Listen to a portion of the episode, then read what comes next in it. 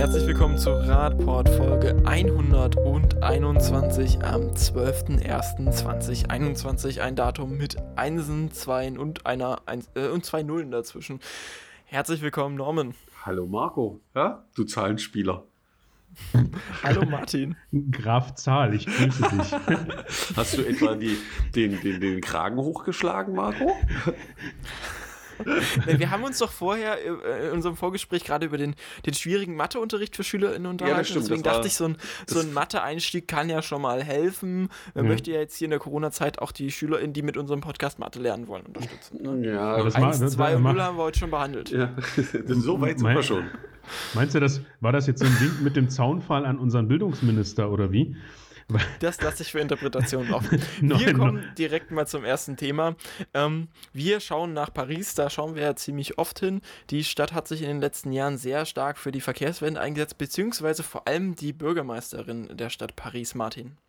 Ja, genau. Ähm, wir haben mehrfach ja über die Frau Hidalgo schon berichtet, die, äh, ja, ich glaube, im letzten Jahr auch wiedergewählt wurde, mit ihrem Programm Paris äh, die Verkehrswende äh, zu bringen oder die Verkehrswende weiter voranzubringen. Und jetzt kommt sozusagen der nächste, äh, der Nachschlag. Ähm, wie zu lesen war in der Meldung, ist jetzt geplant, die Champs-Élysées, also die große Prachtstraße in Paris, ähm, zu modernisieren, zu sanieren, ähm, den Verkehr rauszunehmen und an einem Teil dieser Straße einen Park anzulegen. Das heißt also, wer schon in Paris war, wer die Champs-Élysées kennt, der weiß, das ist wirklich äh, sehenswert, aber es ist auch sehr laut und stinkig dort. Also da in einem Restaurant zu sitzen, macht keinen Spaß.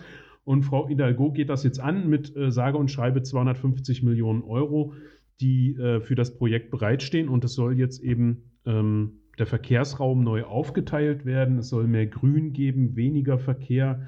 Ähm, in dem Bericht sind äh, von 3000 Fahrzeugen pro Stunde die Rede. Ähm, sind aber auch gleichzeitig eben sehr viele Touristen äh, unterwegs und Einheimisch, die dort flanieren wollen. Und das geht halt irgendwie nicht mehr so richtig zueinander. Und ja, jetzt gibt es dieses große Projekt und ähm, man hat sich da viel vorgenommen. Man will eben natürlich äh, nicht nur was für die Touristen und die einheimische Bevölkerung tun, sondern eben auch für die Gesundheit. In dem Artikel ist äh, als Beispiel genannt, dass ja schätzungsweise 48.000 Menschen in Paris, äh, nicht in Paris, in Frankreich allein jedes Jahr an den Folgen von Luftverschmutzung sterben. Und ähm, wir haben ja auch schon über die Bürgerkomitees gesprochen, die eingesetzt wurden und die sich auch ganz klar für eine ähm, ökologische Verkehrswende ausgesprochen haben. Ja, und man sieht, in Paris kommt das Ganze jetzt irgendwie wirklich ins Rollen und es geht weiter. Und ich bin sehr gespannt. Der Architekt, der hier genannt wird, ähm, fasst es nochmal zusammen, dass eben Umweltverschmutzung äh, vermieden werden soll, Autoverkehr eingeschränkt werden, Tourismus und äh, gefördert werden und das Ganze eben ökologisch. Und äh, wir wissen aus der Geschichte, die Architekten in Paris, die haben schon äh, auch in der Vergangenheit immer mal äh, große Projekte vorangebracht. Also Paris, so wie wir es heute kennen, ist ja im 19. Jahrhundert komplett erst entstanden und umgebaut worden. Also ich bin gespannt, wie sie das schaffen und ich bin sehr gespannt, wie die äh, Champs-Élysées dann äh, nach dem Umbau aussieht. Und es ist natürlich ein weiteres gutes und großes Beispiel, dem andere Städte in Europa folgen können. Also was man ja auch noch dazu sagen muss, ähm, sie verbinden das ja auch, also zum einen diese Hauptverkehrsachse, die sie ändern wollen. Und wenn man die Visualisierung sich ansieht, sieht das schon sehr beeindruckend aus. Äh, vor allen Dingen, wenn man es selber live kennt, wie es aussieht und was man jetzt vorhat. Aber Paris macht das eben nicht nur in der Innenstadt, äh, sondern ähm, über die ganze Stadt hinweg sollen über 60.000 Parkplätze entfallen. Sie wollen 170.000 Bäume pflanzen in der Stadt, damit die Stadt grüner wird. Wobei Paris an manchen Stellen schon sehr grün ist. Also wenn man da unterwegs ist, stehen da auch viele Bäume schon heute.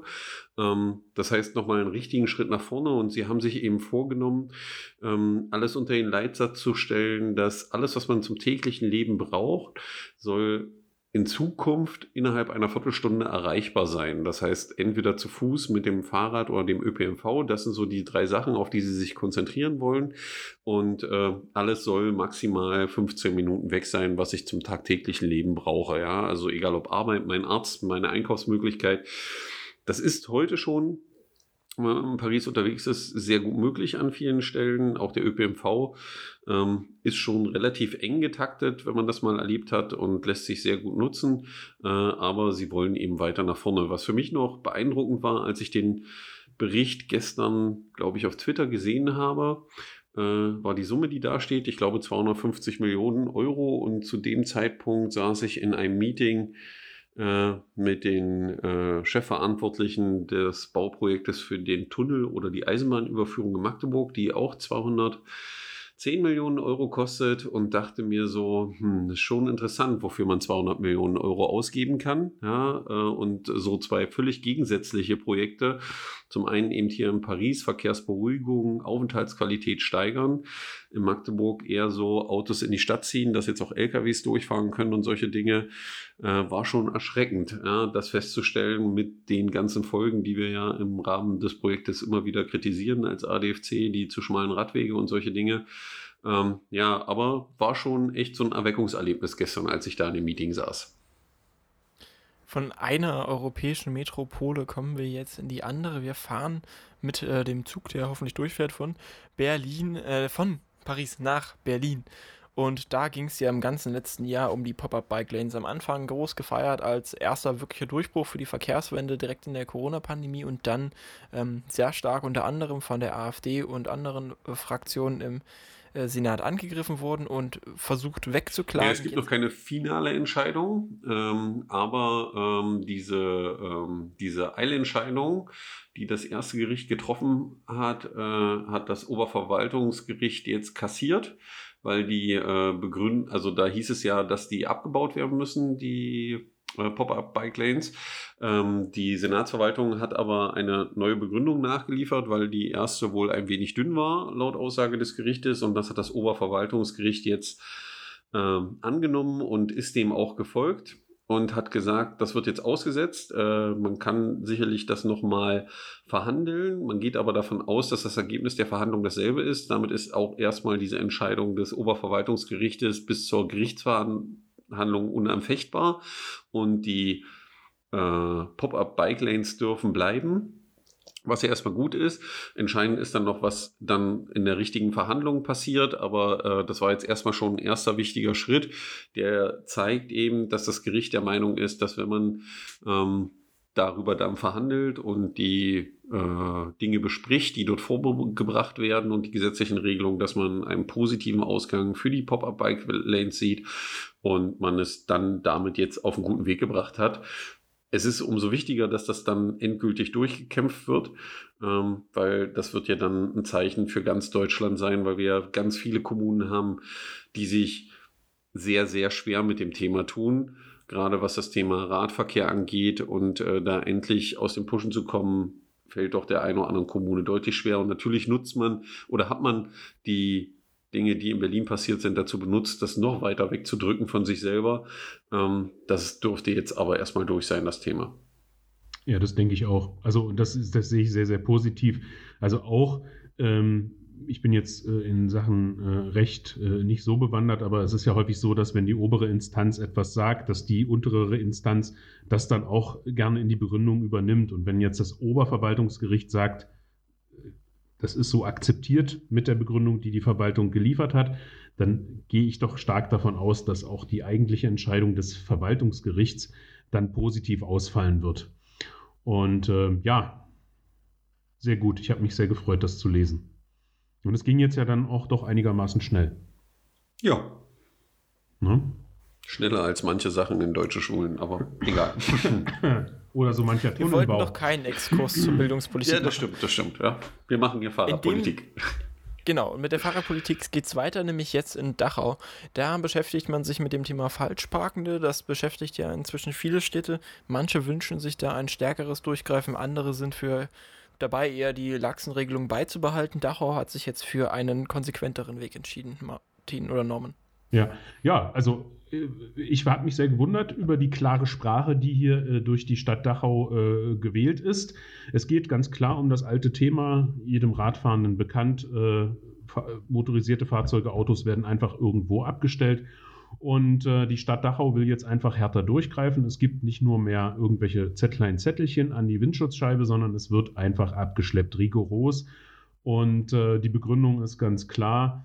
Ähm, es wird äh, erwähnt, die Eltern, die mit dem Kinderwagen auf die Straße ausweichen müssen, weil eben Autofahrer den Bürgersteig, äh, Bürgersteig komplett zugeparkt haben, dass eben äh, durch zugeparkte Straßen äh, der ÖPNV behindert wird, dass man eben, äh, wenn man den ÖPNV-Nutzer ist, dadurch mit Verspätungen rechnen muss.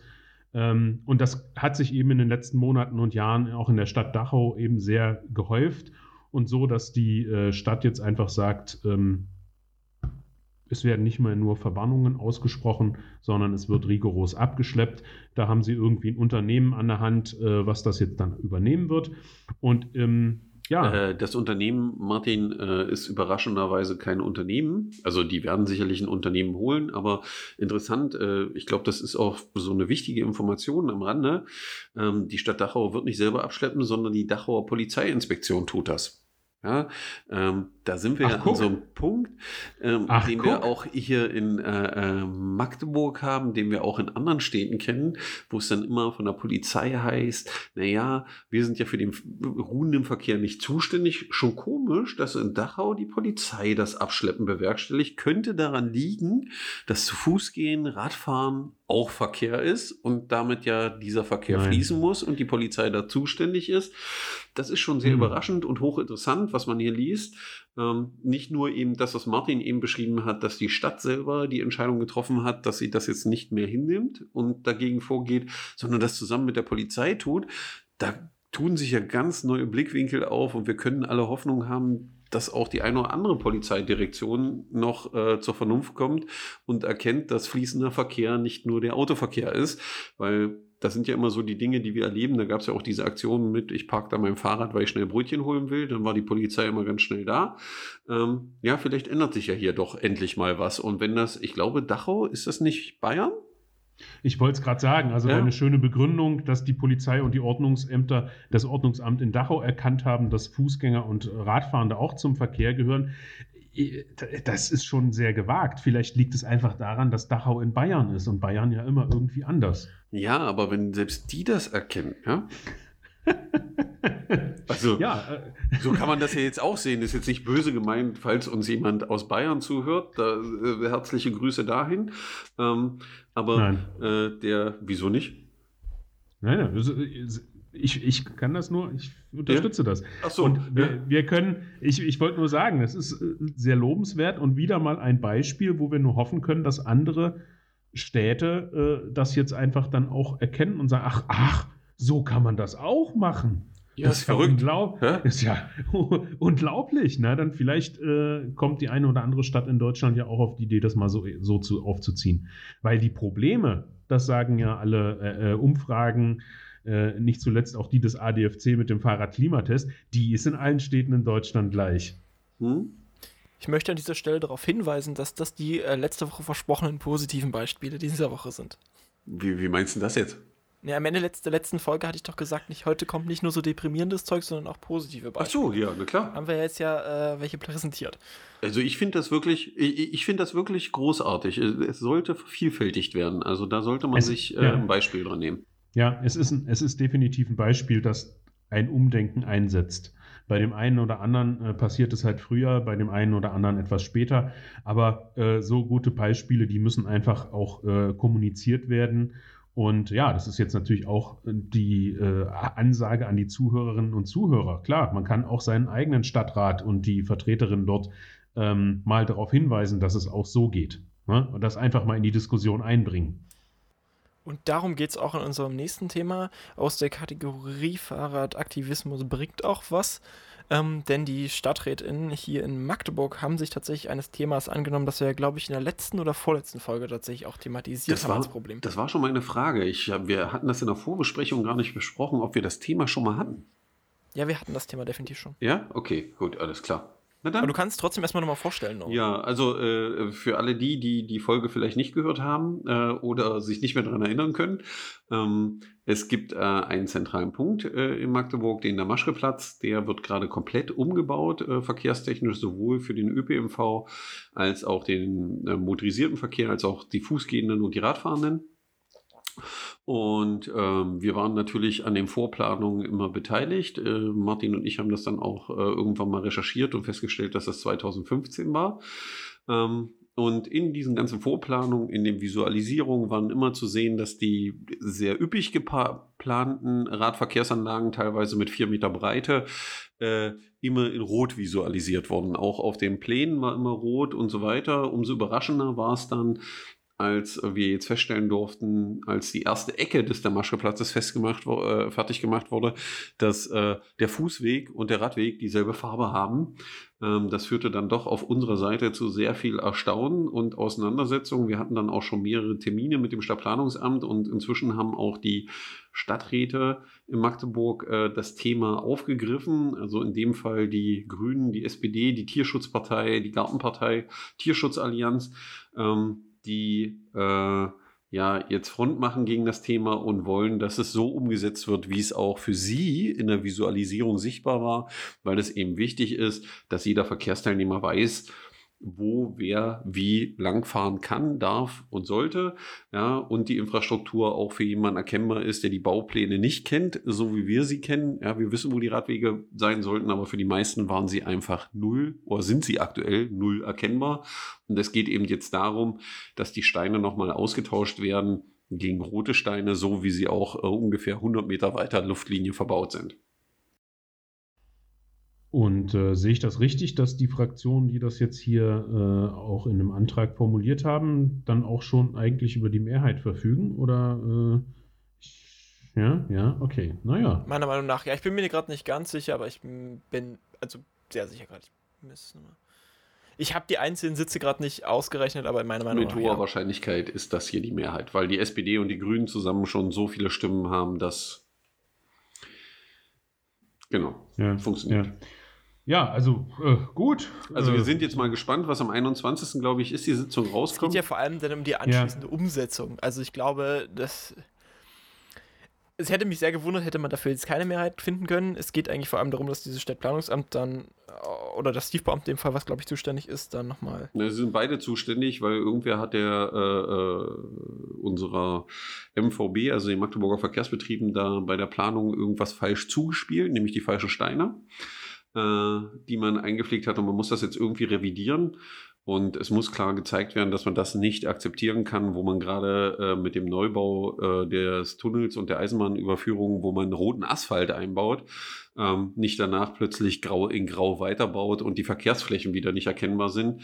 Ähm, das ist ein Punkt, den wir nicht akzeptieren können und werden. Und äh, es scheinen dann noch mehr dieser Meinung zu sein. Und das ist eben das, was passiert, wenn man ein großes Netzwerk aufbaut und dementsprechend vorgeht, damit die Dinge endlich so passieren, wie sie passieren, weil uns hat natürlich sehr überrascht, dass wir nach jetzt gefühlt äh, sechs oder sieben Jahren plötzlich über die Farbe der Radwege diskutieren müssen, weil äh, da zieht man sich wieder auf Positionen zurück, die 30 Jahre alt sind. Ähm, wir gucken mal, was man gerade versucht auszukämpfen. Das könnte aber daran liegen, dass in der Stadt politisch gerade relativ viel in Bewegung ist, dadurch, dass der Oberbürgermeister wechseln wird, dass der äh, Baubeigeordnete wechseln wird und so weiter. Ich weiß nicht, welche Kräfte da gerade versuchen, wieder die Zeit noch weiter zurückzudrehen und eben nicht den Pariser Weg zu gehen, sondern den mobilisierten Autoverkehrsweg zu gehen. Ähm, aber ich glaube, die meisten haben erkannt, dass das Thema so nicht mehr funktionieren wird. Und wie dieser Weg in den nächsten Jahren, Wochen, Monaten, Tagen aussehen wird, erfahrt ihr dann in den nächsten Folgen, wenn ihr nämlich nächste Woche wieder äh, den Podcast runterladet und reinhört. In dem Sinne, wir hören uns nächste Woche wieder. Viel Spaß beim Fahrradfahren. Ja, dann äh, auch von unserer Seite viel Spaß. Wir müssen heute auch ein bisschen kürzer machen, weil äh, wir sind jetzt noch bei unter 20 Minuten, habe ich gerade festgestellt, aber wir haben noch was gut zu machen bei Marco vom letzten Mal, glaube ich. Also wir könnten jetzt natürlich noch äh, sehr ausschweifende Abschlussworte machen. Das machen wir natürlich nicht. Wir hören würden uns nächste wir Woche. Ja nie, würden wir ja nie tun, Martin, oder? genau, genau. Also wir hören uns nächste Woche. Bis dahin. Ciao. Bis dann. Tschüss.